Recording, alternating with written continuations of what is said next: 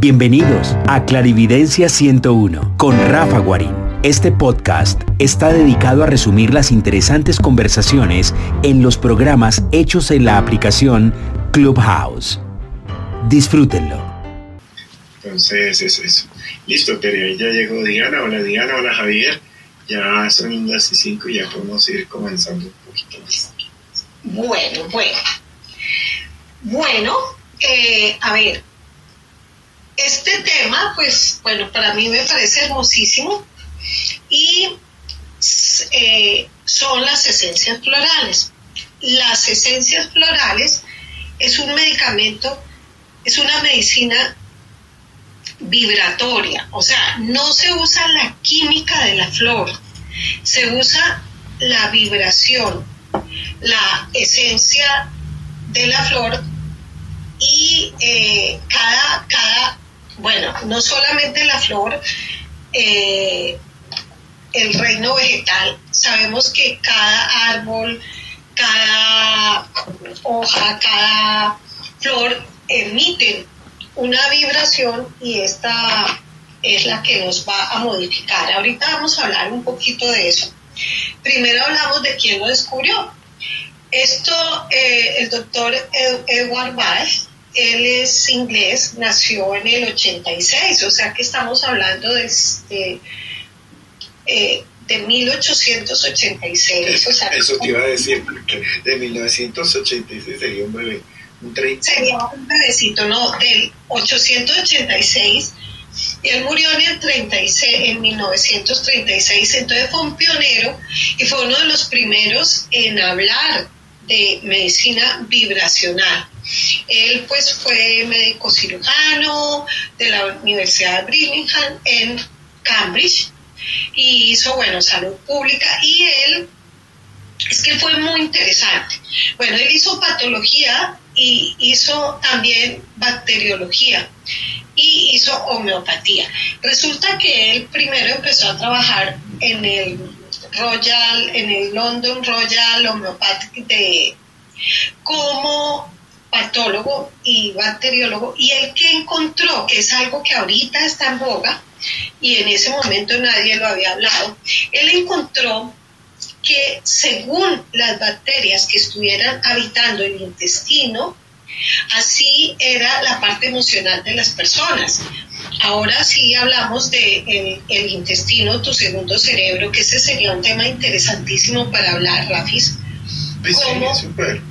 Ese, ese tema no lo hemos hablado sí como el colon y el colon depende básicamente de nuestra alimentación, pero también de nuestro descanso, del ejercicio y de las emociones. Entonces él empezó a ver que los pacientes que tenían determinadas bacterias intestinales tenían determinadas enfermedades emocionales y físicas.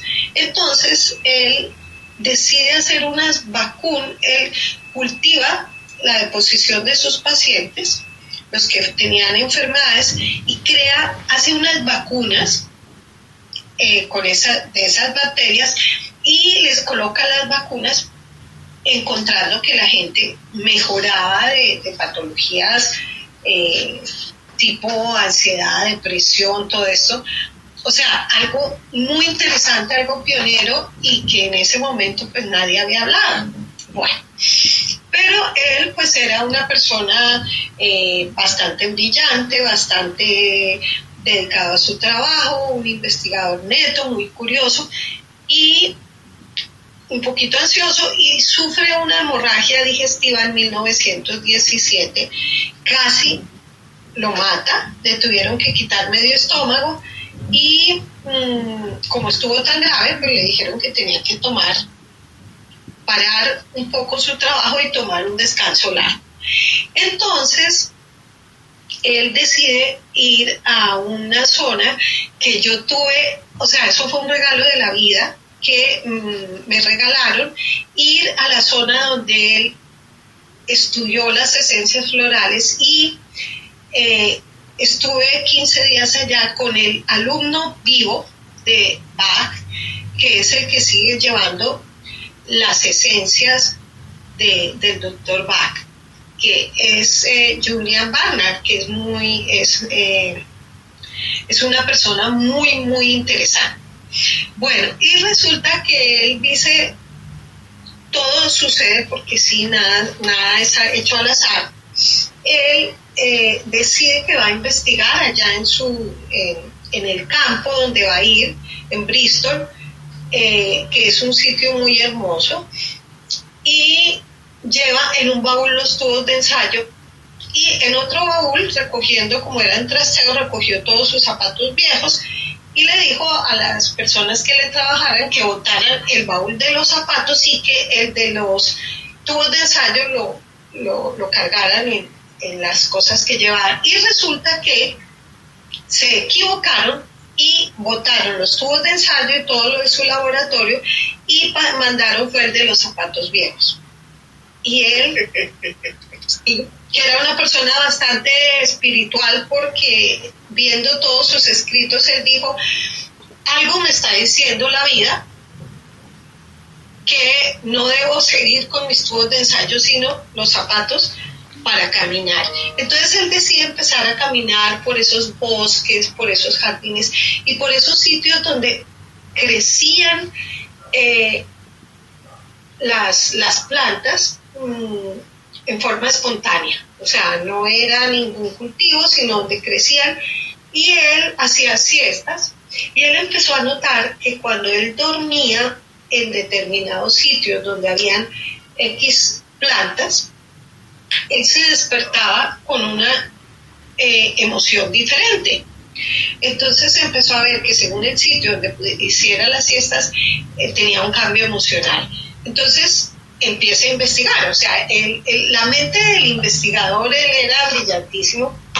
Entonces, eh, empieza a, investigar las esencias florales.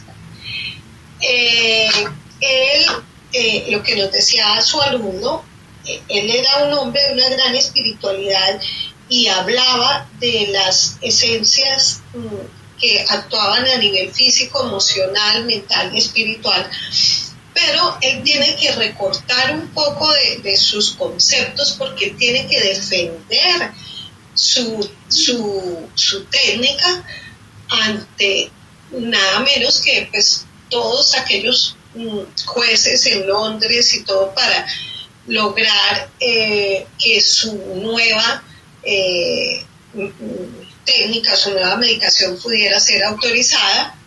Y él, eh, esto logró que, fuera aprobado y de allí pasó a la Organización Mundial de la Salud y en 1976 ya la Organización Mundial de la Salud reconoce las esencias florales como un sistema médico que se puede usar y ayudar en, en las enfermedades. Y en mil 1983, o sea, casi a los 100 años que él nació, pero claro, él no estaba, él murió en el 1936, la Organización Mundial de la Salud eh, recomienda su uso terapéutico. O sea, ya eh, hay un, no solamente un reconocimiento, sino una recomendación. Entonces, nuevamente vamos, ¿qué son las esencias florales? Entonces, hablamos que es una medicación vibracional. Que, eh, a ver, las plantas mm, son el reino, bueno, entre la medicina tibetana dicen que es el reino del amor y la sabiduría. Es el reino que une la tierra con el cielo. Es el reino que hace que una semilla que nace en la tierra brote y crezca y reciba la energía del sol y una une el sol con la tierra para producir sus tallos, para producir sus frutos y produce las flores. Las flores es la parte más evolucionada de la planta y todo, tanto la parte que está en la tierra, la parte que está viendo al sol y la parte, el tallo que comunica el cielo con la tierra, el reino vegetal lo hace para donarlo a los demás reinos y es la forma como se reproduce, o sea, donando sus frutos para que los animales, las personas los coman y las semillitas puedan ser transportadas y dejadas en otro sitio. O sea que es hermoso, es un reino que logra unir la polaridad para que salga vida y aparte de eso donan todo su cuerpo, pero no solo nos alimentan a nivel físico, sino que tienen la capacidad de manejar nuestras emociones, por lo tanto también la parte mental y ayudan al desarrollo espiritual, porque vamos a ver sobre todo las eh, orquídeas son unas eh, flores que eh, trabajan sobre todo a nivel espiritual.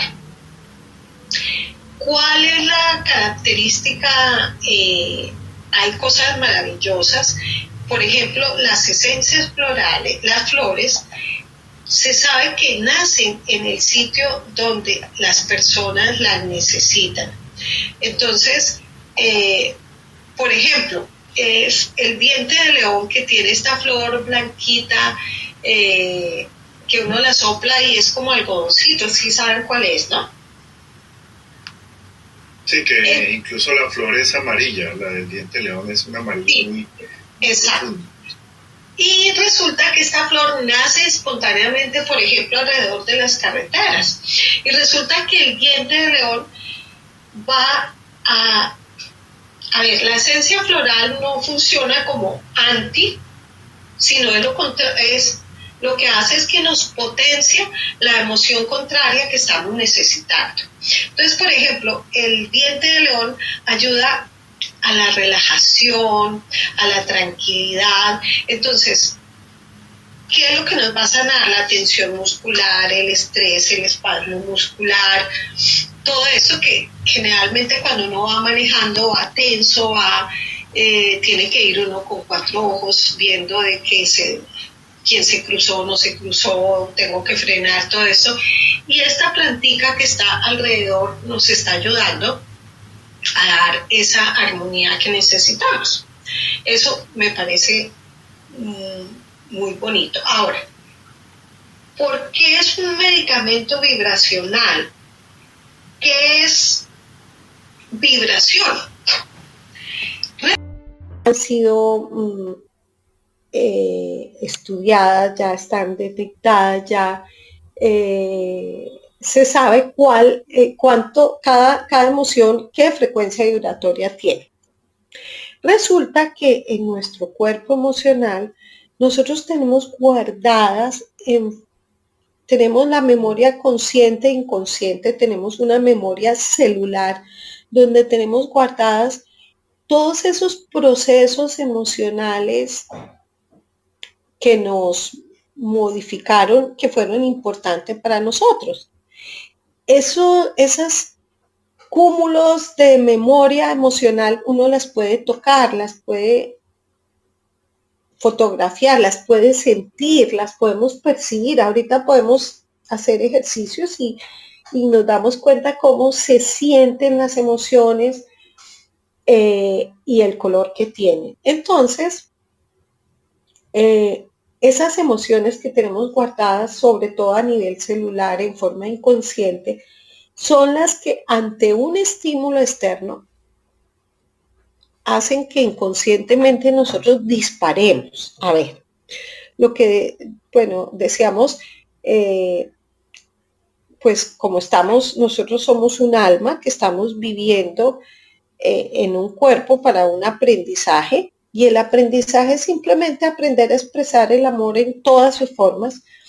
Entonces, cada vez que vivimos un evento traumático eh, que quedó guardado en forma inconsciente, que no permite que expresemos esa forma de amor va a quedar guardado a nivel celular. Entonces, eh, estarían las emociones, el miedo. El miedo es el contrario al amor. Y dentro de los miedos hay, bueno, infinidad, pero para cuadrarlo nos podemos cuadrar en miedo a la muerte o enfermedad. Eh,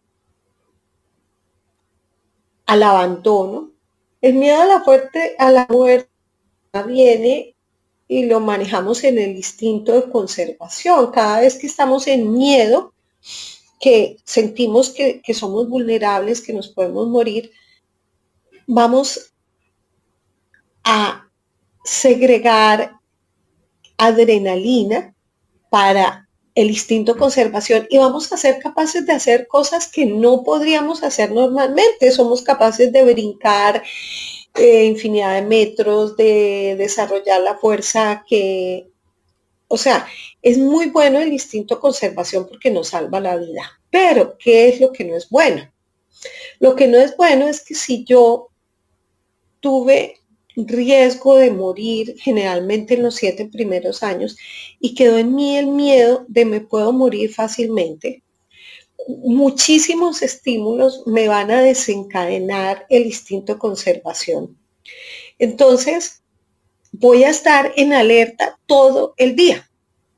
Entonces, los sonidos, los colores, cualquier cosa.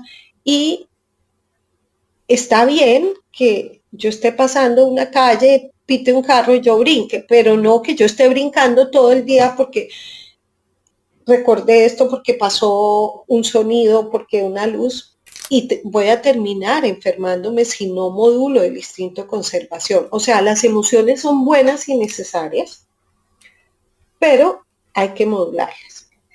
El, después del miedo a la muerte viene el miedo al abandono. Resulta que el bebé, para poder sobrevivir, necesita tener un padre y una madre que lo cuiden, porque el ser humano nacemos sin ninguna capacidad de supervivencia si no tenemos esos padres, primero, que nos amen, que entiendan nuestras necesidades y que puedan resolver o sea, el niño tiene que confiar que hay dos seres que lo aman y que su supervivencia no va a estar en juego. Pero cuando hay abandono de madre o de padre o de ambos, el niño va a sentir que puede morir. O sea, ese miedo al abandono lo marca y marca el instinto conservación y todo el cuerpo va a entrar en alerta. ¿Qué pasa? Que si ese es el aprendizaje, cuando nosotros seamos mayores y estamos viendo abandono continuamente, también nos vamos a enfermar. Porque estamos leyendo ese miedo mm, ante el abandono. Bueno, después ya entramos a formar parte el instinto de rebaño. Cuando ya entramos, salimos, es importante pertenecer a un grupo, porque definitivamente no sobrevive el, como se creía, el, el, que tiene más fuerza, sobrevive el que tiene mayor capacidad de adaptación y la capacidad de adaptación la obtenemos a través del grupo. Entonces es necesario el instinto de rebaño, yo necesito ser aceptada por el grupo. Y entonces viene el miedo al rechazo, porque en el momento en que yo sea expulsado del grupo, mi supervivencia también entra en juego. Y el niño, si tiene rechazo de papá y mamá, también puede morir. Entonces está el miedo al rechazo. Y el otro es el miedo a la agresión que son como para poderlos clasificar. Bueno, ¿qué son las emociones? A ver, ¿ustedes qué opinan? Tere, eh, entonces, haciendo como un pequeño balance, eh, habíamos hablado de, los biofotones, de la luz que se emite en cada ser. Habíamos hablado un poco de las reacciones ante unos estímulos y eh, estamos llegando a la emoción que viene desde el emocional, del sentimental, de sentimientos. Y esos sentimientos que en algún momento pueden entrar, digamos, en, una respuesta un poco crónica o exagerada. Eh, que puede ser supervivencia, que puede ser abandono, que puede ser miedo, y esa sobredimensión de esos sentimientos es lo que genera un desbalance en las respuestas de, la persona a su entorno o a sí mismo. Perfecto, perfecto.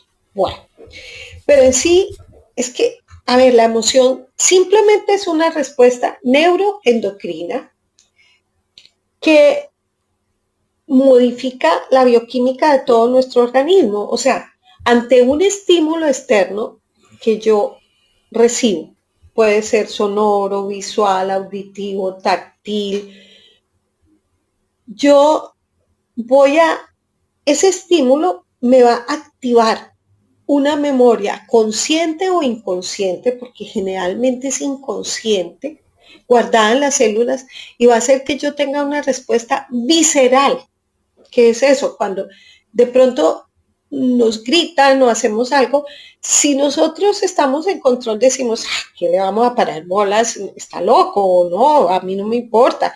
Pero es una respuesta visceral la que hace que brinquemos.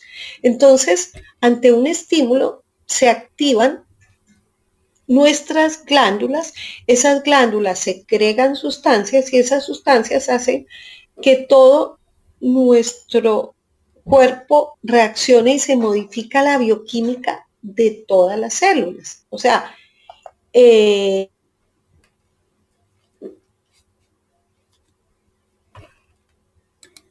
creo que el sonido se fue un poquito. Eh, aquí Andrés escribe que las emociones son manifestaciones o reacciones a diferentes estímulos que pueden ser internos o externos. Tere, eh, el sonido se fue por los últimos cinco segundos. ¿Nos puedes repetir lo último que dijiste, por favor? Eh, ah, bueno, que ya, ya sí, eh, lo de las, las, emociones como explosiones luminosas. ahí quedamos.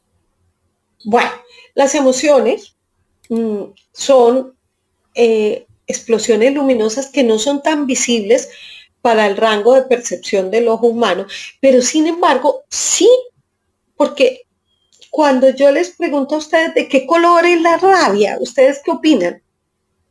Generalmente todos opinan el mismo color, o sea que sí sentimos. O sea, rojo oscuro.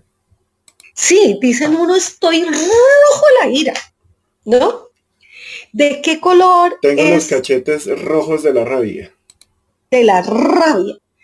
Eh, ¿De qué color es la tristeza, la depresión, el duelo?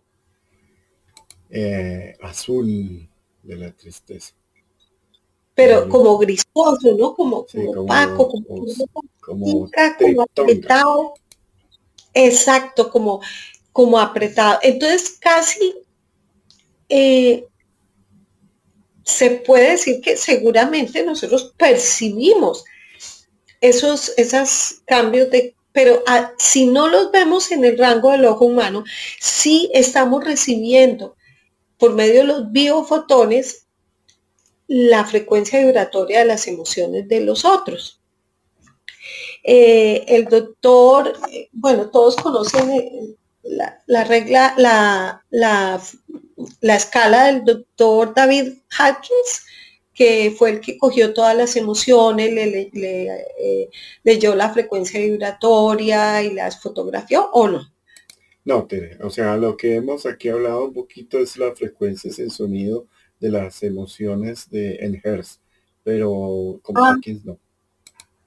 Bueno, él simplemente, por ejemplo, vio como, digamos, la, frecuencia de vergüenza era 20, el miedo 100, el enojo 150. Eh, bueno, aquí estoy viendo algunas porque es unas, unas tablas enormes, eh, pero habla de aceptación 350, agradecimiento 400, amor incondicional 500 alegría, gozo, 540, eh, paz, 600 y la sensación de unidad con toda esa sensación espiritual 700.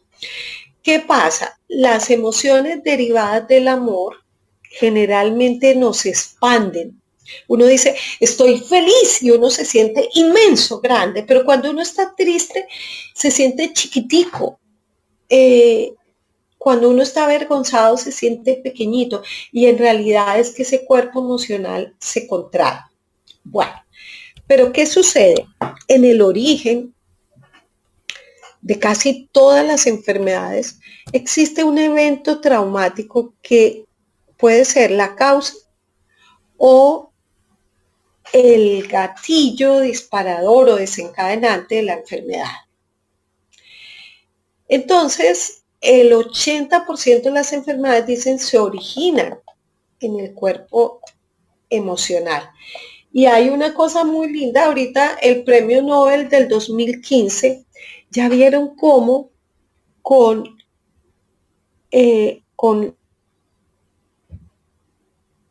N, esa, esa célula tan importante que lleva la memoria de toda la información genética, y resulta que el rango de luz con el cual se puede reparar el ADN es el rango que ya está estudiado como ese rango de ese amor incondicional o ese amor espiritual. Entonces son cosas muy lindas que se han ido poco a poco. Eh, eh, hay estudios que, que van reconociendo. Bueno, pero volviendo ya, esto era como para entender por qué las esencias funcionan. Eh, entonces, las esencias, ¿cómo son tomadas las esencias? Inicialmente, el doctor Bach tomaba la flor, la, eh, ojalá en una vasija de cristal, la ponía en agua 12 horas de día, 12 horas de noche, para recoger pues la, frecuencia, la esencia de la flor. Ahora ya no se corta, se puede simplemente meter dentro del agua para que quede en comunicación con la mata y se usan las geodas de cuarzo y eh, en agua se recibe la energía de la flor dejándola 24 horas. Bueno, eh, una vez que se recoge esta frecuencia vibratoria, ya hoy en día pues se puede medir, se mira la concentración, todo esto, para eh, lograr mantenerla para que no se dañe el agua como vehículo, se puede usar como conservante el brandy o el vinagre me han dicho que también la estaban usando en aceite. Mm, no sé. La verdad, no, no he visto el aceite aquí, Teresa, solo he visto agua, pues vinagre y brandy. Sí, y acá fue que eh, aquí, es que estoy acá dictando un curso en Barcelona y mm, me comentaron cómo la están haciendo en aceite de oliva. Bueno. Entonces, decíamos que las esencias florales tienen la frecuencia vibratoria de la emoción que contrarresta esos puntos eh, de desequilibrio emocional que se disparan en forma frecuente. Entonces hay eh, diferente, cada planta nos da una, una característica o una emoción diferente. ¿Qué decía Bach? Bach decía que mm, las, los conflictos emocionales son puntos críticos entre el alma y la personalidad. El alma que viene a aprender a expresar el amor y la personalidad donde tenemos todas esas memorias de miedo, de todo esto que nos impiden vivir ese amor en todas las formas. Eh, y en el punto donde no permitimos que fluya el amor, ahí se crea un punto de fricción y ese punto de fricción es el que lleva a la enfermedad. Y la enfermedad no, no, no es un mal que hay que suprimir, no, la enfermedad es, un, es algo importantísimo que nos está diciendo, vea, aquí es donde usted tiene el conflicto. Esto es lo que usted tiene que sanar. Esto es lo que aquí hay un traumita que usted tiene desde pequeñito que tiene que sanar para poder estar sano. Eh, la enfermedad, bueno, Santiago Rojas en el libro La enfermedad como camino, el primer libro de, de florales que hizo Santiago, él habla que dice que la enfermedad es como si yo voy en un carro y se enciende un botoncito en rojo y yo digo, este botoncito que hace encendiendo si lo, lo le pego y lo, lo, rompo y resulta que el botoncito me estaba diciendo que el aceite del motor se estaba bajando. Entonces me va a fundir el motor. O sea, es importantísimo los síntomas de enfermedades físicas, emocionales o mentales, no verlas como el enemigo, sino verlas amorosamente como ese punto que el cuerpo nos está mostrando para decirnos, aquí hay algo que usted tiene que aprender. Aquí hay una memoria que hay que sanarla.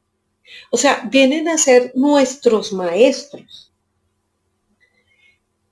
Eh, si nosotros le ponemos cuidado a, esos pequeños síntomas, podemos tener ese desarrollo espiritual que tanto queremos.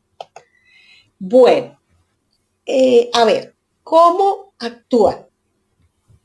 Entonces, la flor actúa eh, emitiendo, o sea, eh, su frecuencia vibratoria nivela el bloqueo ayudando a armonizar y equilibrar todos los estados emocionales. Entra en resonancia con el cuerpo, lo armoniza y al armonizarlo no solamente sana en la parte física, sino también esto, sí, la parte emocional, la parte física y también van sanando la parte mental. Bueno, ¿cómo se usan? Antes de que entremos ya en, Las esencias florales se pueden usar tomadas, se pueden usar también untadas eh, en aceites, en cremas. Ahorita incluso hay hasta chicles de rescate. Se pueden usar en spray, en difusores. Bueno, la cantidad de esencias florales yo siempre he usado siete esencias por aquello de que el 7 es un número especial. Julián Barnarel hablaba de 6.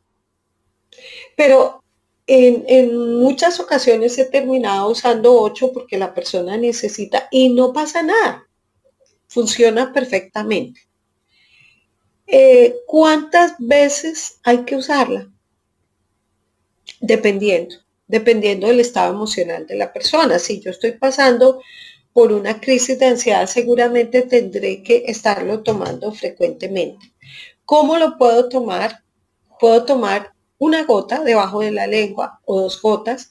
No importa tanto la cantidad como el número de veces, porque como lo que estoy recibiendo es la información de la flor que está modificando mi vibración, el número de veces es el que va a actuar en mí.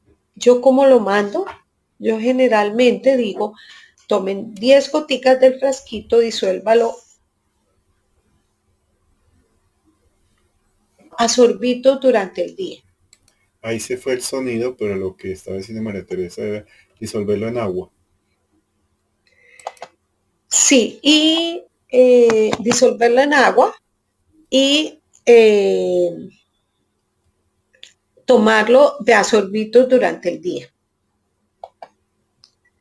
Bueno, hay, aquí me faltó unas frases lindas que decía el doctor Bach. Él decía, todos somos amor y venimos a la tierra con esta esencia para entrar en un cuerpo que está en aprendizaje.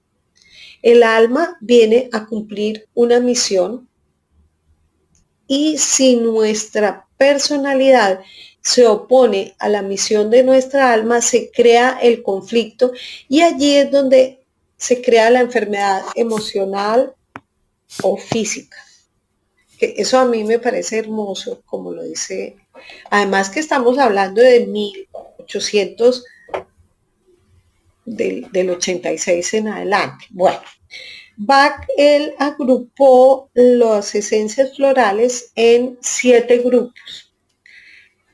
Eh, él hablaba, el, el grupo que trabaja el temor o el miedo, el grupo que trabaja la incertidumbre, el grupo que trabaja la falta de interés hacia las cosas, el grupo que trabaja la soledad, que sería el miedo al abandono, el otro la hipersensibilidad a todas las opiniones ajenas, a las influencias.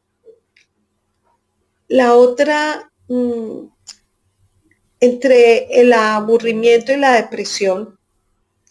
Y el otro grupo, el exceso de preocupación por los demás. Bueno, son 38 esencias. Y el remedio de urgencias, que el remedio de urgencia o el rescate es el que va a, tener varias esencias en, uno solo. Existen después cantidad de, de, de esencias que se han ido descubriendo a mí las esencias de Andreas Corti, que se llama Esencias de la Nueva Generación, que son 60. Y están las orquídeas colombianas, que entre Andreas Corti, Santiago Rojas, y se han ido investigando y, y es las esencias, las orquídeas son las más espirituales de todas las esencias florales. Bueno, ¿cómo vamos? Ya entramos a... Bueno. Vamos eh, mi propuesta es eh, que avancemos hasta, hasta este primer módulo. La idea obviamente es hacer un taller para que todos tengan eh, un proceso firme en, su aprendizaje. Y una vez que vayamos a, a comenzar a describir las esencias, eh, pienso que ya lo podemos ir avanzando, pero en, otra ocasión, no sé qué piensas tú en, el siguiente taller del próximo jueves. Ah, bueno, porque yo pensaba ya hoy empezar a ir hablando de las del miedo. Eso, hablemos del miedo y con el miedo que damos para que se cumpla, digamos, la hora habitual. Y continuamos el siguiente jueves. ¿Cómo lo ves? A ver, a mí me gusta ponerle un poquito de teatro para que no se le olvide a uno los miedos. Entonces viene ese miedo que nos deja paralizados, que ese miedo que queda uno como, ¡ah! como que no es capaz de moverse, como ese, para ese miedo está el eliantemo. El eliantemo, en los casos de, se usa en los casos de urgencia, en los casos desesperados, en, el momento en que la persona incluso se desmaya o, queda paralizada o no puede hablar, en accidentes, cuando uno queda en shock, eh, cuando estamos aterrorizados, asustados. Incluso eh, si la persona ha perdido conciencia, se le puede eh, colocar en los labios y hay un punto en, la parte central del labio superior como a un centímetro, que es un punto de acupuntura importante para uno recuperar la conciencia, ahí podemos usar. Lo interesante es que si no tenemos la esencia floral, pero nosotros la conocemos, tenemos la imagen, podemos eh, buscar esa frecuencia vibratoria y la podemos pasar con nuestras manos aunque no tengamos la esencia en un momento de, emergencia. ¿Sí? Eh, entonces es para el miedo paralizante. Cuando dice, se me va a parar el corazón, no me entra el aire, eh, se me ponen los pelos de punta. Ese es entonces el eliantema, ¿de acuerdo? Es para el miedo extremo. Lo podemos usar en el momento agudo o después de que uno ha tenido esos momentos extremos que queda uno eh, después de un tiempo enfermo, después de haber pasado esos procesos, después de un accidente, después de, ver cosas violentas, después de todo esto, entonces eh, el eliante. Bueno. El otro miedo hay, el, miedo que a mí me parece divino, porque es el, miedo de eh, los niños pequeñitos cuando uno está que se va a dormir y siente como que ¡ay! hay un monstruo debajo de la cama o qué tal que salga ahorita mm, una cucaracha o qué tal que salga un y, queda eh, es ese miedo que eh, dice uno y si yo bajo el pie de la cama y, me lo agarran. O como esos temores desconocidos en los que no hay ninguna explicación ni razón, sino simplemente son miedos y sentimos como ese frío en la espalda de, algo me va a agarrar, algo me va a coger y, y, no, no sé, es eso que me aterroriza, mm, algo que yo pienso que puede ocurrir, pero ni siquiera sé qué es.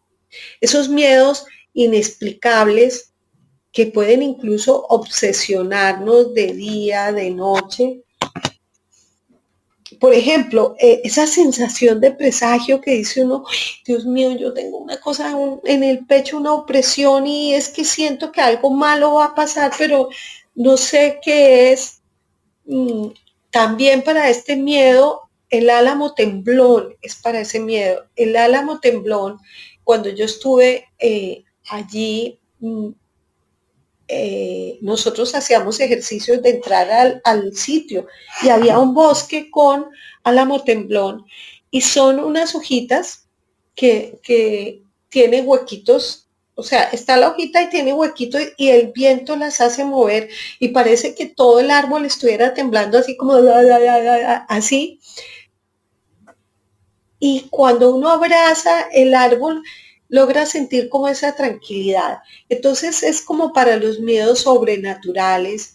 Eh, pero también, por ejemplo, eh, después de que uno ha recibido amenazas, después de una bomba, después de mm, miedo a, los fantasmas, eh, pero esos miedos colectivos también en que hay miedo, por ejemplo, con el, con el COVID, eh, había muchos miedos, pero había miedo de, esto de que uno decía, Dios mío, ¿a qué horas viene el vecino y me estornuda y se me pasa el virus por debajo de la puerta y, y me va a dar COVID, ¿no? O sea, una cosa que es absurda, pero que le parecía a uno que cualquiera le iba a poder prender la enfermedad y se iba a uno a morir.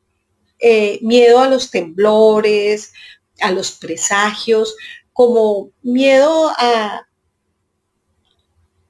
a estas cosas no tangibles, pero que no nos dejan dormir, que eh, nos dan desasosiego. Entonces ese es el álamo temblón y a mí me parece lindo porque es como el de los niños que eh,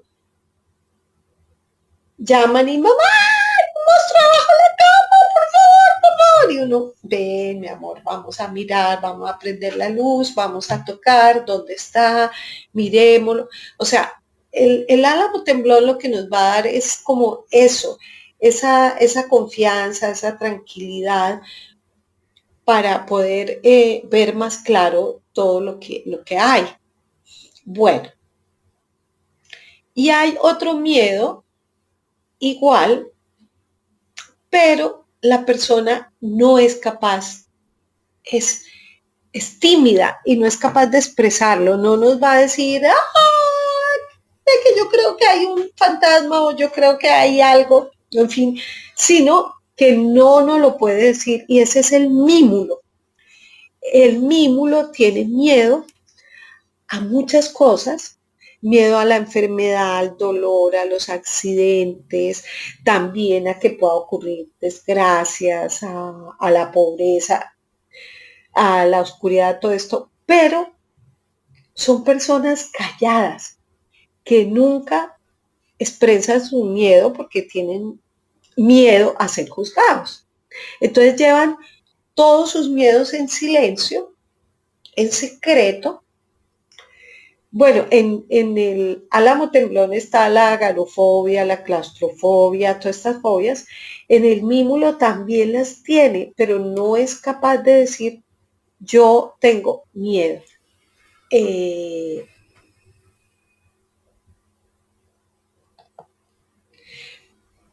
generalmente son personas muy prudentes, tímidas, pero son personas que por ejemplo, yo digo que están en la sala de, espera de un hospital y empiezan a oír al otro, no, es que imagínense que a él le empezó fiebre y le dio meningitis y uno, Dios mío, y si a mí, ¿será que yo tengo meningitis? Pero no es capaz de decirlo, mientras que el álamo temblón sí empieza a decirlo.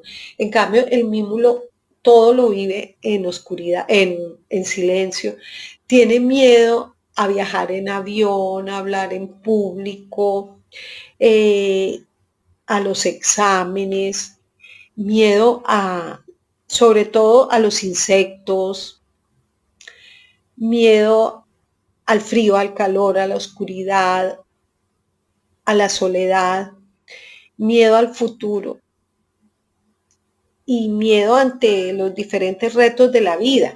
Este miedo es más profundo, o sea, el, miedo del mímulo es más profundo porque no es capaz de compartirlo, mientras que el del álamo temblón lo comparte y puede hasta terminar riéndose con otros de sus propios miedos. En cambio, el mímulo lo vive en silencio y, no es capaz de compartirlo. Cuando uno lo habla, eh,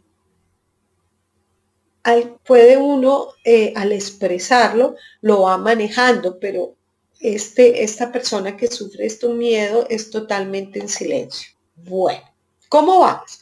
Vamos tres miedos. El eliantel es el, el mimulo lo rumia, vive rumiando sus miedos. Exacto, el, el mimulo le suda las manos y todo, y uno le dice, ¿qué te pasa? No, no, no, nada, nada, nada, no. Y, en cambio, el álamo temblón le dice uno, ¿qué te pasa? Y empieza, uy, no, es que bla, bla, bla, bla, ¿no? Eh, sí, conozco personas con, con esos mismos eh, reacciones. Claro. volvamos. El liantemo es... y que queda uno paralizado. Eh, espérate, el liantemo se fue, se fue un momentico porque el sonido se fue. Estamos el liantemo el eantemo fue el primero que dijimos fue el de la parálisis, que queda uno con, ¡ah! que se me fue el aire, me desmayo. O sea, es ese. El, temblón. es el niño que, o bueno, uno mismo que eh, dice, ay, hay un monstruo abajo la cama, por favor, venga. O sea, es el que siente miedos irracionales. Sí pero también racionales, pero miedo a, todo, puede ser fobias, puede ser eso, pero las, las, las va a, expresar. Pero el mímulo es el tímido que vive sus miedos en introspección. Bueno. El que le tiene miedo al futuro, a la pobreza, a que pase algo no predeterminado.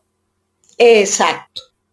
Eso le puede dar a mucho, a mucho vidente por sí, porque siente, o mucho precognitivo, siente que algo va a pasar, pero no lo, no lo esteriliza por no ser juzgado. Exactamente, porque es ese miedo de presagio, de que uno siente que algo malo va a pasar, pero no lo digo. Entonces ese es el mímulo. Bueno. Esos son los miedos. O sea, eh, voy a decir algo, María Tere. A quien le, a quien le caiga el guante, que se lo mimulo. Ahora, uno puede tener características de muchas esencias florales, porque uno puede en un momento dado haber sido álamo temblón y en otro haber podido ser mímulo. Eh, bueno, y según en el momento en que uno está, uno puede tomar esa esencia.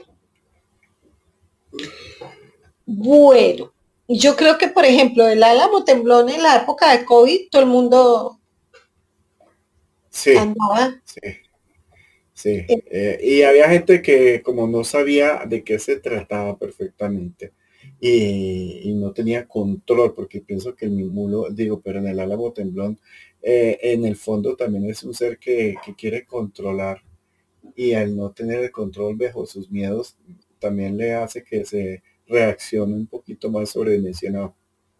Claro, claro, claro. Entonces, eh, era eso, de que solamente una persona podía ir a comprar al mercado y llegaban y esa persona tenía que dejar la ropa a la entrada y bañarse con decol y no sé qué, y bañar todo lo que venía con alcohol y bueno, una cosa exageradísima. Ese sería el álamo temblón. Bueno, viene el otro, el Seracifera, que yo de ahí me acuerdo, para acordarme siempre de la, me acuerdo de la canción de Carlos Vives, La Gota Fría, que es que me lleve lo me lo llevo yo, pero que se acabe la vaina. Es en esos momentos en que uno tiene miedo de perder la razón, que uno dice es que o lo mato o me mata. O que es como que uno tiene pánico de hacer cosas indeseables, de perjudiciales, y aunque uno piensa que eso está mal, no lo puede controlar. Este, por ejemplo, es frecuente en las mamás y, y, sentimos una gran culpa. O sea, cuando está uno sobrepasado, está en el trabajo, está uno preparando las cosas y están los tres niños corriendo, brincando, subiendo, bajando y uno empieza, mis amores, por favor, no griten, por favor, no brinquen aquí, por favor, hasta que llega el momento que y se le sale a uno todo y después siente uno una culpa enorme de no haber de haber perdido el control. Entonces, para las personas que tienen miedo a perder el control, en las adicciones, en las adicciones uno pierde el control, entonces adicción de cualquier tipo, al alcohol, al juego, eh, ahora hay adicción a, a todas las pantallas y todo esto. Miedo a perder la razón, a volverse loco. Eh, generalmente ese miedo uno lo trata de disimular y entonces termina teniendo mm, todas las emociones que uno no exprese y que no maneje y que no reconozca, terminan saliendo por el cuerpo. Entonces, generalmente estamos muy tensos, hay rigidez de cuello, espasmo muscular y irritabilidad. Eh, Esto lo he visto mucho en los medios, o sea, los medios tienen esa eh, condición de la ceracifera que se lo contiene. Ah, pues yo no sabía que en los, en los medios porque yo lo veo en los niños que, hacen la pataleta, que se tiran al piso, eh, por ejemplo, la ceracifera, es ante, por ejemplo, esos arrebatos de ira, eh, que se golpean contra la cabeza, que... Y cuando, por ejemplo, en los celotípicos, en las personas celosas, que se les crea un pensamiento y terminan diciendo, uy, ese que le está sonriendo a mi mujer o ese que, esa vieja hijo de madre que le está eh, coqueteando a mi marido, es que voy y le doy su cachetada, ¿no? Es como eh, esos arrebatos que, da vergüenza reconocer eh, y, es todo miedo, miedo al suicidio,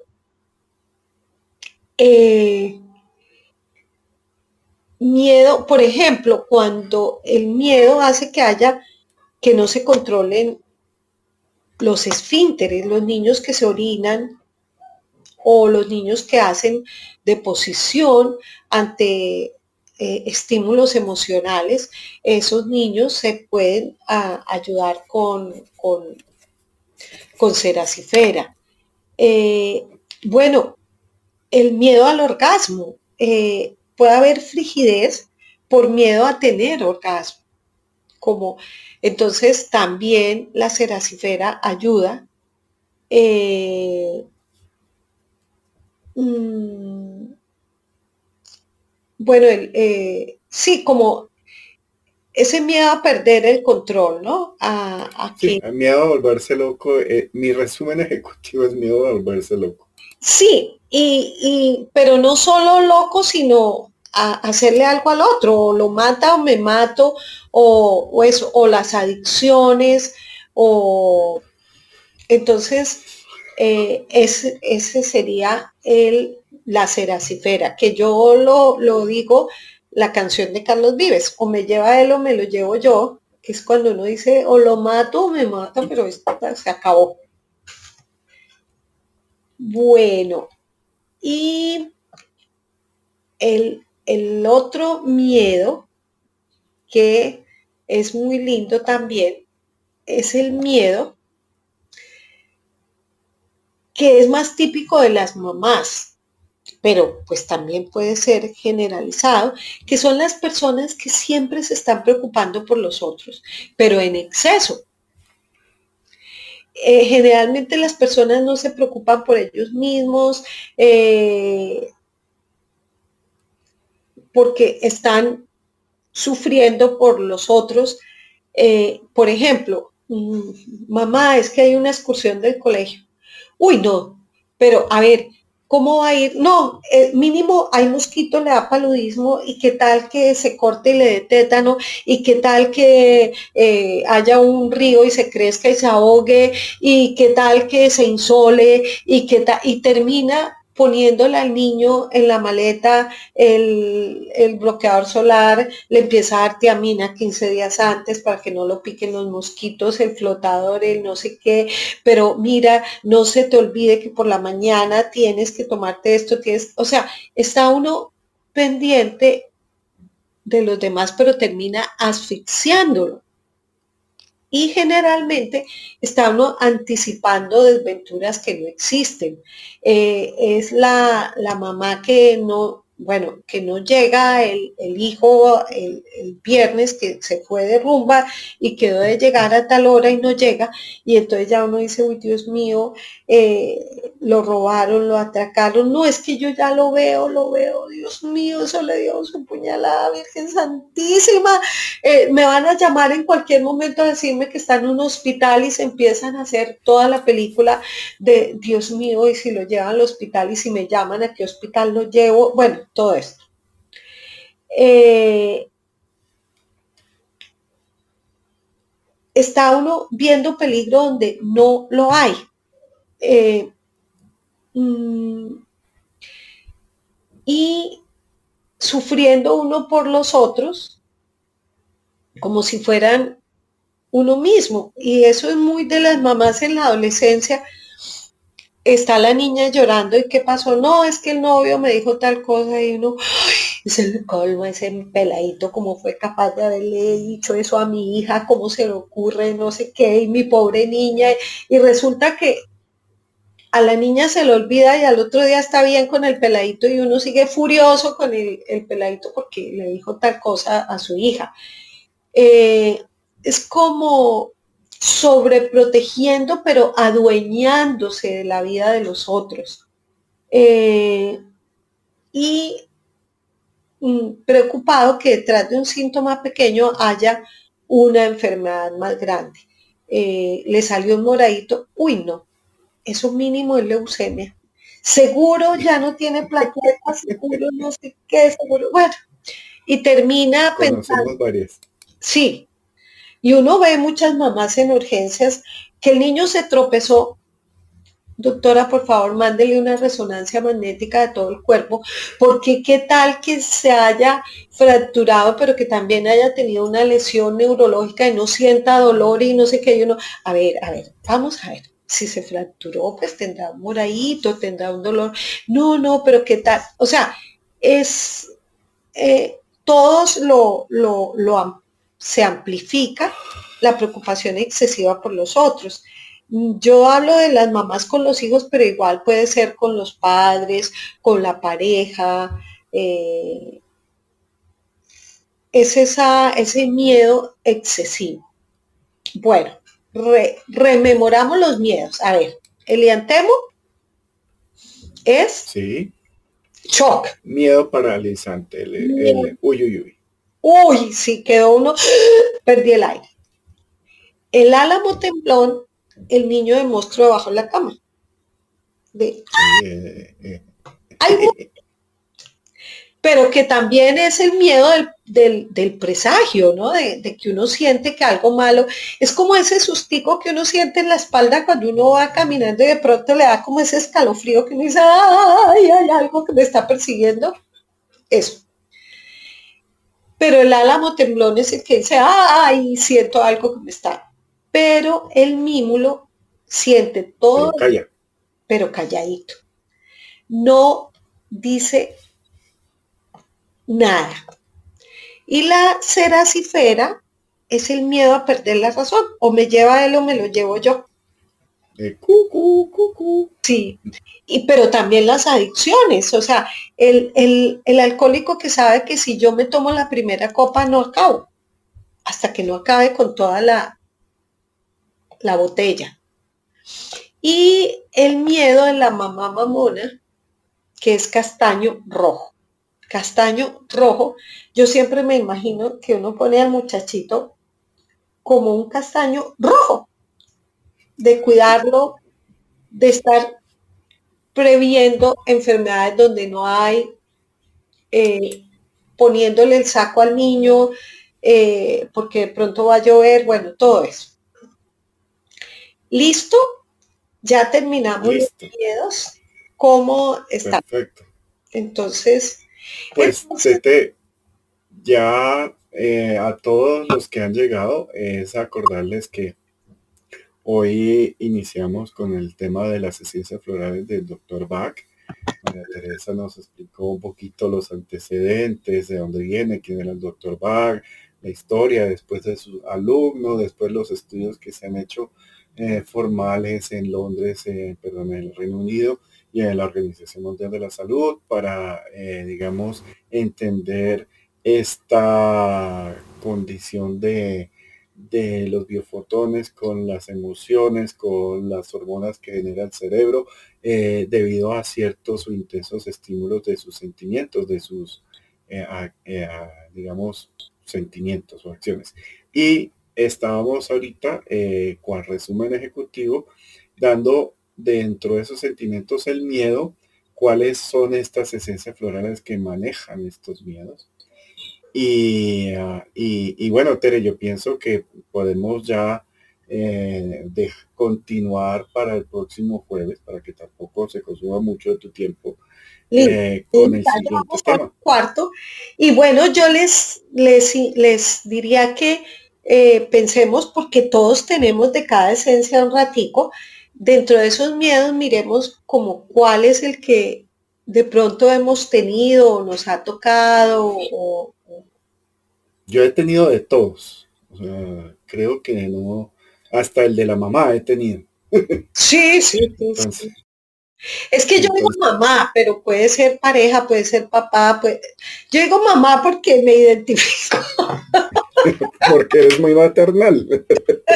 Sí, sí. Porque te ha pasado, más.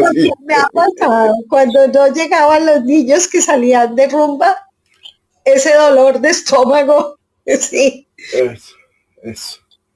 Sí, estos jóvenes que salían de rumba y uno se quedaba esperando con, con, una escopeta toda la noche a que llegaran. Y al tío que le tocó mediar las rumbas de los sobrinos. Uy, uy. aquí les digo, eh, pelados se le dicen a los muchachos, a los adolescentes, eh, en tema, en lenguaje medio caribe. Y yo siempre he sido una persona muy protectora por naturaleza y mis sobrinos, y Teresa, mi sobrina mayor, que ya, ya es una sobrina hecha y derecha, mm, más de una vez me tocó en sus fiestas, eh, pues ayudar a controlar el desmadre que se armaba y contener la paz a punta de, de contundencia. Sí. Entre esas que a veces se colaban en una fiesta, se colaron eh, personas que no estaban invitadas a armar un desmadre y, sí, sacarlos volando. Simplemente a la niña se le ocurrió en esa época cuando estaban iniciando las páginas, los invito, como por decir ahora, subir por Instagram, hoy hay fiesta en mi casa. Gratis y puede llegar quien quiera en la actitud que quiera y con quien quiera. Entonces, entonces llegaron llegaron unos personajes con, o sea, no, pandilleros. y el tío con cara de, de bulldog inglés le tocó filtrar a, los muchachitos. Sí. pero bueno, pero igual, Tere, eh, qué lindo que ya, ya iniciamos esto. Esta eh, digamos, este taller había sido solicitado porque ya hay una grabación de hace muchos meses que hicimos antes de que te devolvieras allá a Barcelona. Y eh, esta es como a solicitud de, estas personas que quedaron pendientes. Vamos a continuar y vamos a culminar eh, toda la información referente a, las sesiones florales. Sobre todo para que ustedes entiendan que a veces las personas en su familia o personas que tienen mucha sensibilidad, eh, los miedos son frecuentes y son recurrentes y tenemos muchas, no varias, sino muchas herramientas, entre esas las esencias florales que a mí siempre me han parecido una ayuda tremenda. Eh, María Tere me, introdujo en el tema de las esencias florales hace uno que otro lustro. Y eh, les, he, les he visto su ayuda incondicional a, mi salud mental y física y me parece importante. Entonces, amigos míos, ustedes saben a quién, a cada uno de ustedes le escala, a qué esencia escalado y yo sé que los miedos son como el origen de, muchos embrollos que uno tiene. Entonces, eh, te agradezco, Tere, porque este primer orden es muy importante, yo sé que para todos y para, y para las personas que van a oír esto en, en, eh, la siguiente etapa, eh, queda grabado aquí en Clubhouse y después lo pasaré a Spotify para que lo tengan como, como memoria, como, como, como le digo Tengo una pregunta. Sí. Perdón. lo que pasa es que te veo embalado, Rafael, ya sé que vas para el final. Ah, no, no, no, Entonces digo, antes que, se me quede ahí, eh, eh, una pregunta, eh, Teresa. Las gotitas, eh, cuando uno compra y los tiene, ¿cuánto tiempo pueden conservarse y durar en su frasco original, no? A ver, eh, normalmente las goticas tienen, eh, ya las venden con fecha de, dicen hasta tal fecha. Eh, generalmente el problema es que, mm, digamos, las que están en agua duran casi 15 días nada más, porque el agua se puede dañar. Entonces uno ve el agua y, en realidad se puede ver que el agua se va volviendo turbia o, que cambia del olor o algo así. Entonces eh, ahí pues no porque el agua se va pudriendo. En sí, digamos, la vibración no se daña, pero se daña es el vehículo donde está esto que sería el agua. Y, y el conservante, si es con vinagre o con brandy, dura más. Ahora, el brandy eh, lleva, es el diluyente, o sea, en la esencia madre le ponen 2 centímetros a 25. No quiere decir que uno ponga una botellita de brandy. A mí me pasó un paciente que fue que era alcohólico y yo le pregunté, el alcohólico no puede, el olor a, al licor lo puede inducir. le dije, ¿le importa que las goticas vayan en brandy? Y me dijo, no, no, doctora, no pasa nada. Le dije, ah, bueno. Y cuando volvió al control, le dije, ¿cómo estaba? Me dijo, uy, doctora, sabe que muy bien, pero yo estoy como prendido siempre. Y le dije, ¿por qué? Me dijo, no, porque yo cojo las tres goticas en, en, brandy, en una copa de brandy, y me las tomo, como usted me dijo. Las diluyo. Entonces. Una botella eh, y la, la, la, disuelvo en tres gotas de esencia, me tomo la botella y ya me sale, se me quita el miedo. Así, muy valiente, muy valiente. Muy, muy, muy, sí. Entonces, ojo, no es, cuando uno dice diluidas en brandy, no, es tres gotas de una botella de brandy, sino Bueno, o, bueno, diluyámosla en whisky de una vez. En whisky. Bueno, también se puede diluir en whisky como conservante, pero sí, eh, en realidad son, es... Mm, eh, no lo venden ya diluido, no, no nos toca a nosotros diluirlo en, la botella. Ah, bueno, pues Tere, Javier subió Hola, aquí a una pregunta. Hola María, ¿cómo estás? Hola Javier, ¿cómo vas? Oh, bueno, supongo que hablan de flores de Bach. Sí, claro que sí. Ah, bien, bien. No, porque recién entro. Pero, y me estaba por dormir la siesta, pero me quedé súper interesado en la charla. Eh, yo preparaba, tengo el set completo de las flores para hacer para perros, sí, perros y gatos. Y yo no los hago con brandy, sino que se los preparo con alcohol directamente. Es lo, es lo mismo, porque eh, la verdad es para conservar el agua, como vos dijiste. Porque si no se pudre el agua. Si el agua se pudre, pierde todo. Bueno, el agua podrida no es buena, sí.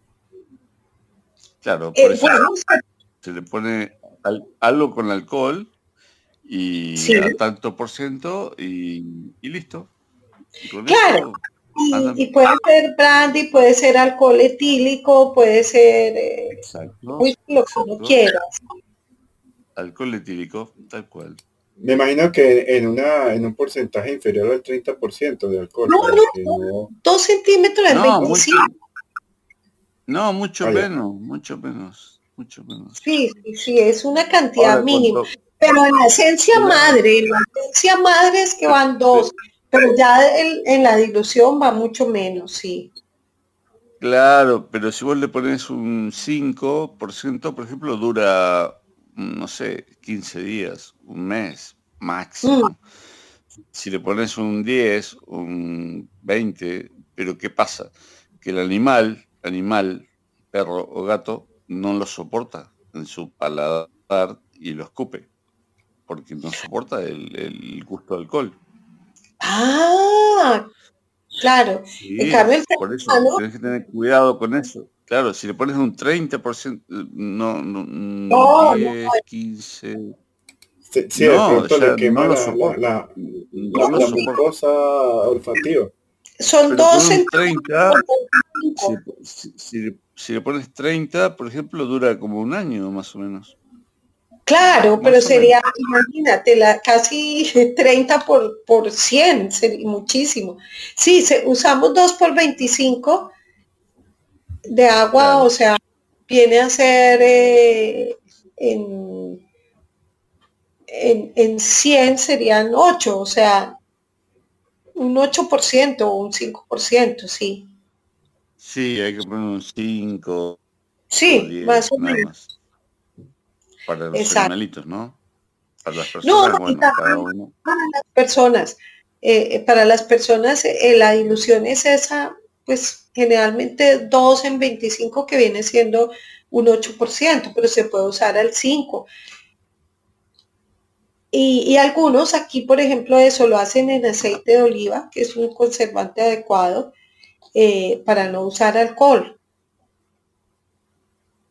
Acá también, ¿sabes lo que usan? Tere, usan eh, un conservante vegetal que es para las tortas, que es para las cosas dulces eh, y para conservar otras cosas también, ¿no? Para, y eso le da como un saborcito medio dulzón apenas un toquecito dulzón y eso lo usan para los niños, hacer las fórmulas ah. para los niños. Ah, glucosa eh, con maíz de eso, eso, eso, es algo así. no me acuerdo muy bien. Ah, claro, es que es cualquier oh. conservante que, que va bien. Mm. Bueno, muchísimas gracias. Muchas gracias a ti, Tere, eh, a todos, muchas gracias, Silvia, Javier, muchas gracias por subir acá. Entonces, lo, les acuerdo que eh, todos los jueves a la una de la tarde, hora Colombia, eh, nos vamos a conectar con el taller aquí en 101 Clarividencia. Los invito para que se programen. Esto va a quedar grabado tanto aquí en Clubhouse como en Spotify. Y eh, también los invito ya para otro tema, pero completamente aparte, que es eh, los martes de herramientas. Eh, ya pues es un, horario más para América, que son las 7 y 10 hora Colombia. Y a todos, muchas gracias por haber estado acá y los invito para que en la siguiente sesión avancemos con este tema de las esencias florales y, y esencia por esencia, como lo estamos haciendo. Tere, muchas gracias. Y gracias y gracias, a Javier, que interesante, o sea, con los animalitos y las esencias también se pueden usar con las mismas plantas. Eh, cuando las, las maticas están, eh, se están muriendo, están mal, podemos usarle esencias florales. Y es donde uno ve que es un, un medicamento vibracional porque actúa muy bien en plantas, en animales, en, espacios, eh, en, casas. Eh, claro que sí, yo para la limpieza de las casas, para cuando han pasado cosas emocionales fuertes o muertes o algo, ya le hemos explicado también qué esencias pueden servir o sirven para eso. Eh, y ese tema, eh, eh, prefiero, digamos, que los volvamos a tomar aquí con Tere, que sabe mucho más del tema. No, no. En la siguiente, en la siguiente razón. Me acuerdo que, bueno, hemos hablado sobre todo de, de cómo limpiar y cómo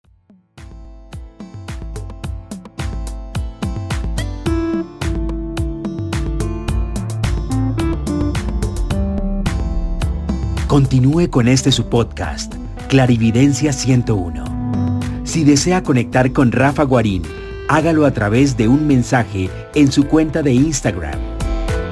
Arroba Bienestar Estudio.